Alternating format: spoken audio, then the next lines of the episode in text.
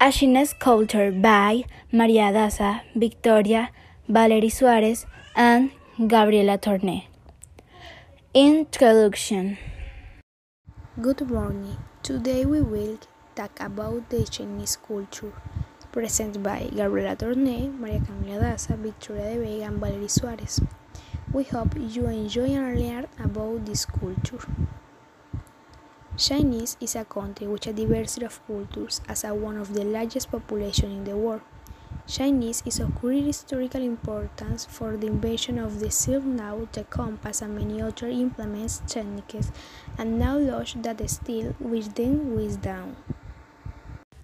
A description of the culture.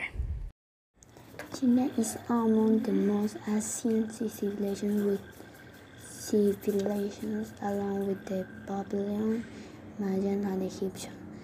There has been official documentation of China history for more than 300 years. China possesses a depth of culture developed in a long and really, relatively isolated history, including Confucianism and other philosophy, culture, martial arts, poetry, calligraphy, mm, the imperial legacy, and many others.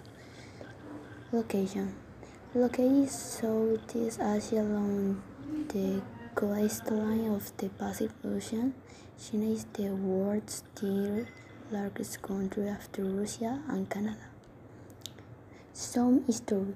The imperial era, the imperial era was 21 before Christ, 1904, 19, 1920 from China unification under Qin until the end of the Qin dynasty. The Republic of China was from 1912 until 1949 i.e. Um, until the present day. Read on the snapshot of China's historic timeline and some key events. There's also a simple comparison with the world culture develop, development language. Overview of language spoken in China. 1. Standard Chinese two you do it three we four Minpei I don't know China is considered an hardware chair region of China constitute different flavors and aromas, making chair, chair on one half it Ga gastronomic Delhi.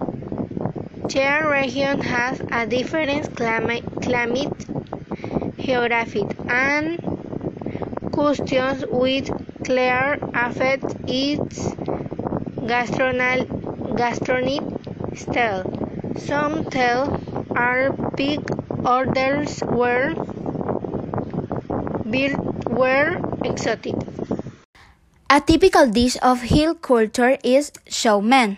Ingredients: a quarter cup oyster sauce, one tablespoonful soy sauce, three cloves garlic minced, two tablespoonfuls freshly grated ginger, one tablespoonful sriracha, one sixty ounce Pak Jack Hong Kong style pan fried noodles, kosher salt and freshly ground black pepper toasted.